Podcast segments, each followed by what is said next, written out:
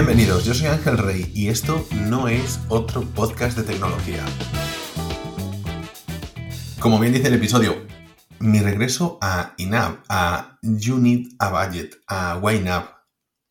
¿Qué es YNAB? ¿Qué es Unit a Budget? ¿Qué es INAV? Vale, es una aplicación, eh, bueno, servicio web, mejor dicho, que tiene aplicación porque creo que está mucho más concebida para la web, para el escritorio, que para la aplicación de teléfono móvil. No sé si tiene de smartwatch o...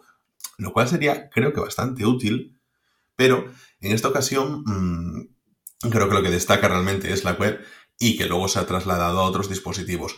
Bien, ¿por qué vengo a hablaros de ella y qué tiene de interesante? Bien, es una aplicación que yo he descubierto gracias a, en su momento, la voz del podcasting, arroba Emilcar, y en, me atrapó bastante, ¿no? Porque él me decía, no es una aplicación para llevar tus cuentas eh, de economía doméstica, es una filosofía de, ahorro y de gestión de, tus dineros.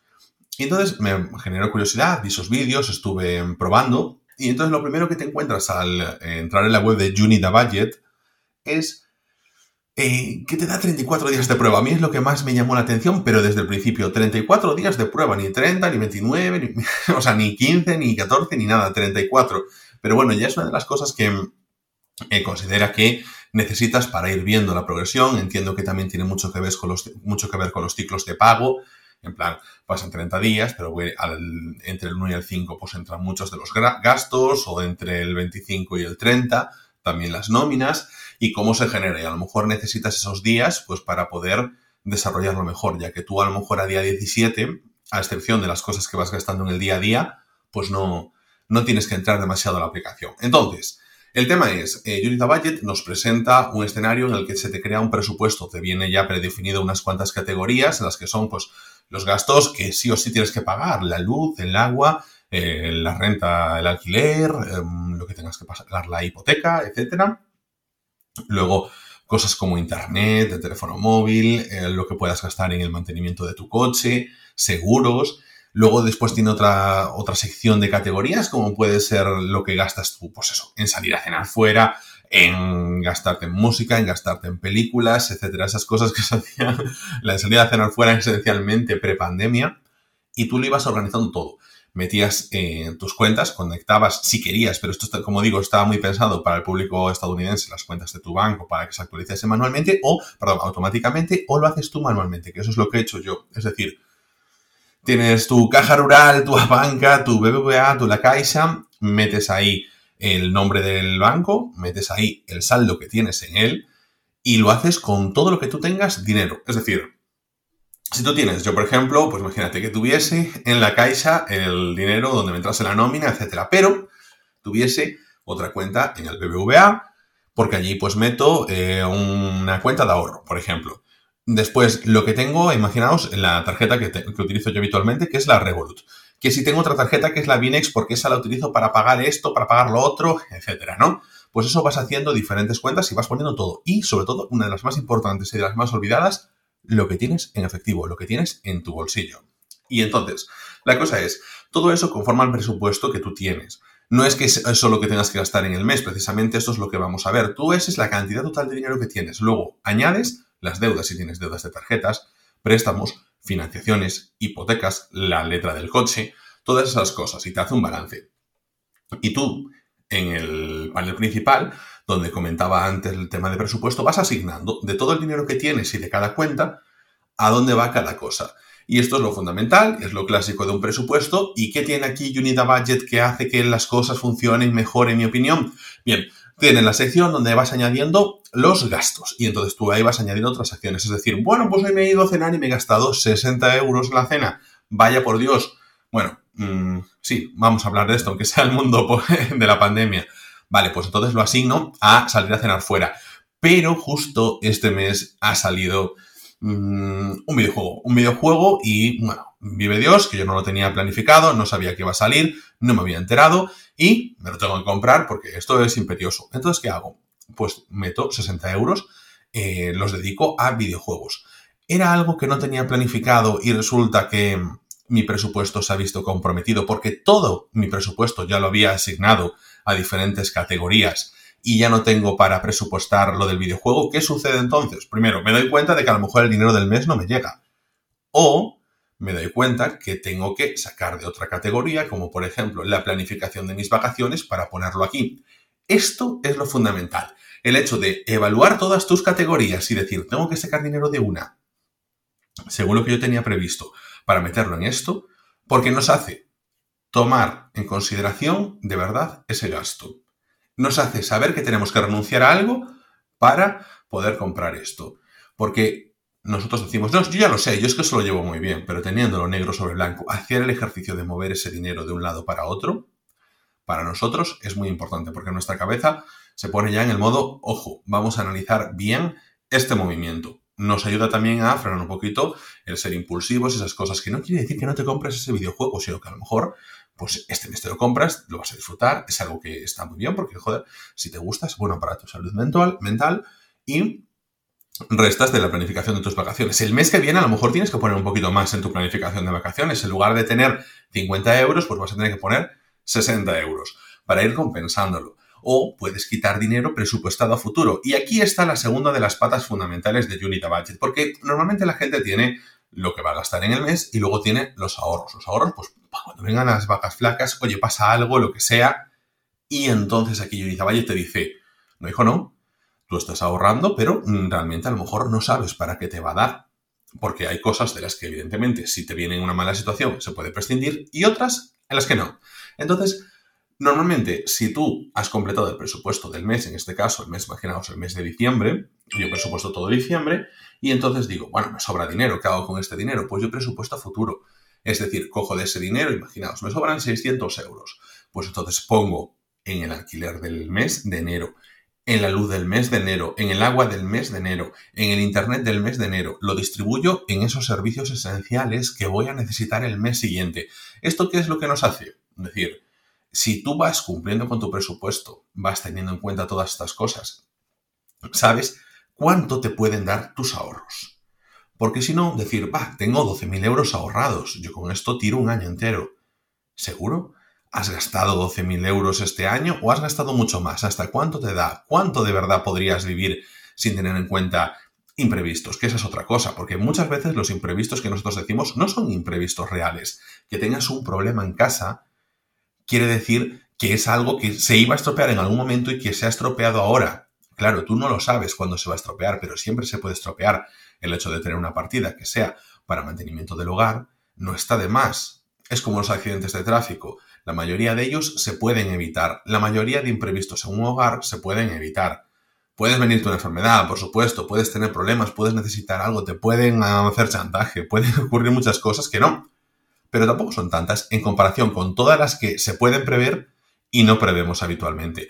Entonces, a partir de ahí, tú tienes que ir moviendo tu dinero, asignando las categorías, asignando esos recursos a unos fines concretos y entonces vas a tener una visión global mucho más importante, de, o sea, mucho más clara de lo que es tu economía doméstica, a dónde llegas, a dónde no llegas, por dónde falta, por dónde excedes, por dónde no lo haces y eso para mí está genial. Sobre todo el hecho de decir, pues eso, conecto PayPal, conecto Binext, conecto Revolut, conecto los dos bancos, conecto lo que tengo en efectivo, o sea, lo conecto, entendedme bien, yo no lo conecto automáticamente, excepto PayPal pero el resto lo voy añadiendo manualmente. Y luego está la tercera pata. La tercera pata que es, yo programo, además de añadir manualmente, si yo voy al súper, añado un gasto, eh, he pagado esto, si yo voy a comprarme un café, también lo anoto, lo anotas todo, todo, cada euro que sale tiene que tener una dirección, tiene que quedar un registro. Así primero, a ti no se te escapa, no pasa eso de he sacado 40 euros en efectivo y de repente al final de la semana, ¿dónde han ido? No lo sé. Pero si lo anotas todo, sí, por eso decía que era interesante si hubiese una aplicación para Watch, cosa que total, como yo no tengo Watch, pero creo que sería interesante. Y en este caso, tú coges, te lo anotas todo, al final de semana haces una revisión. Y ahí hay un concepto muy estadounidense que es el de clear, de clear que es el de eh, aclarar las cuentas, realmente conciliar, conciliar, eso es que simplemente es marcar como que el cargo se ha hecho. Es decir, porque hay cosas que tú puedes marcar. Hombre, pues me acabo de pagar 20 euros en la pizzería. Muy bien.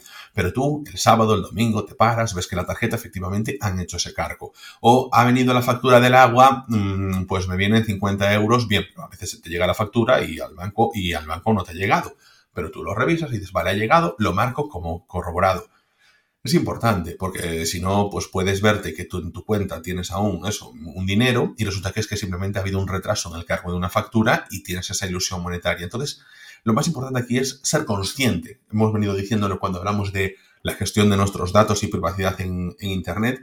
En este caso de nuestro dinero también es ser consciente, porque a veces perdemos la perspectiva.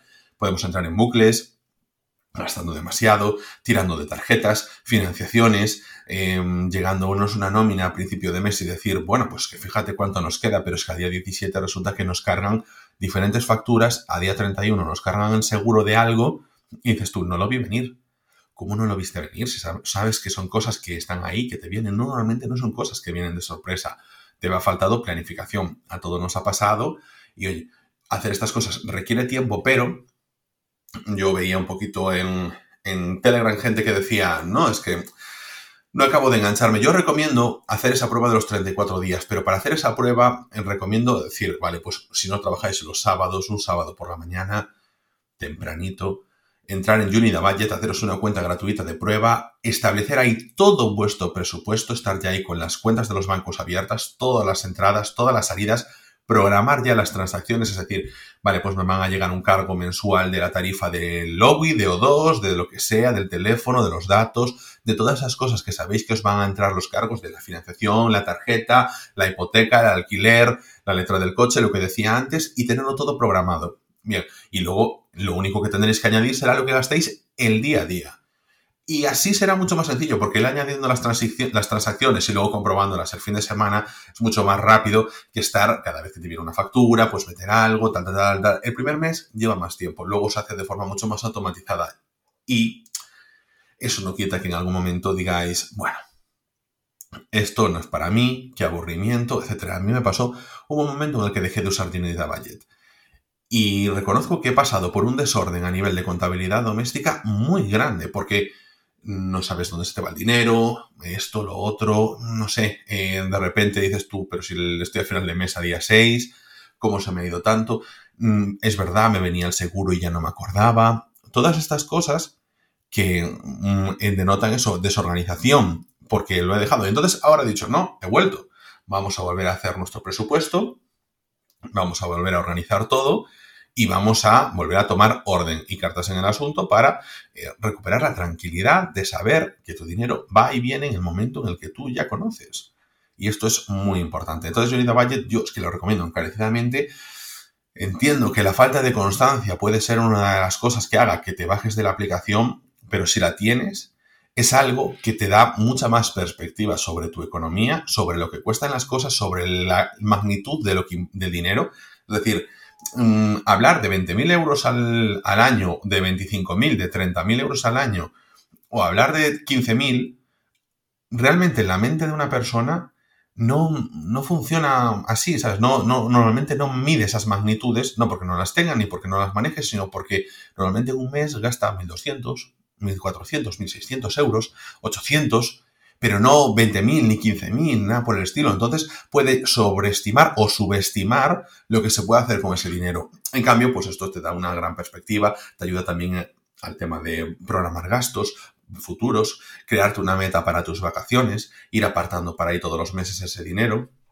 A mí eso me resulta muy útil. Los que saben de Unida Budget realmente lo que te dicen es una vez que tienes Unida Budget controlado, que eres cinturón negro de Unida Budget, no necesitas diferentes cuentas pues para esto, para lo otro, porque todo sale de ahí del presupuesto. Cuando lo haces en pareja, pues es obligatorio las reuniones mensuales en las que se pongan las cosas claras y a dónde va cada cosa, porque tú puedes hacer diferentes secciones, etcétera.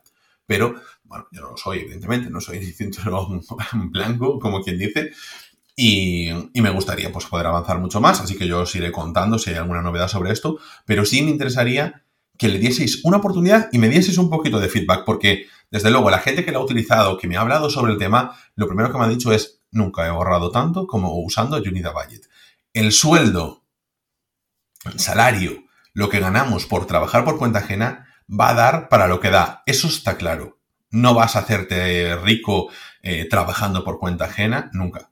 Pero Igualmente, dentro de las posibilidades que tú tienes, puedes administrarte mejor o peor el dinero. Y muchas veces no se trata de ser austero, decir, va, pues no consumo y si todo el mundo hiciese lo mismo, pues entonces el país iría a la mierda y esas cosas. Pero simplemente ser consciente de lo que te da ese dinero que tienes, la libertad que te permite el hecho de tenerla y saber cuantificar cuánto puedes vivir con ello.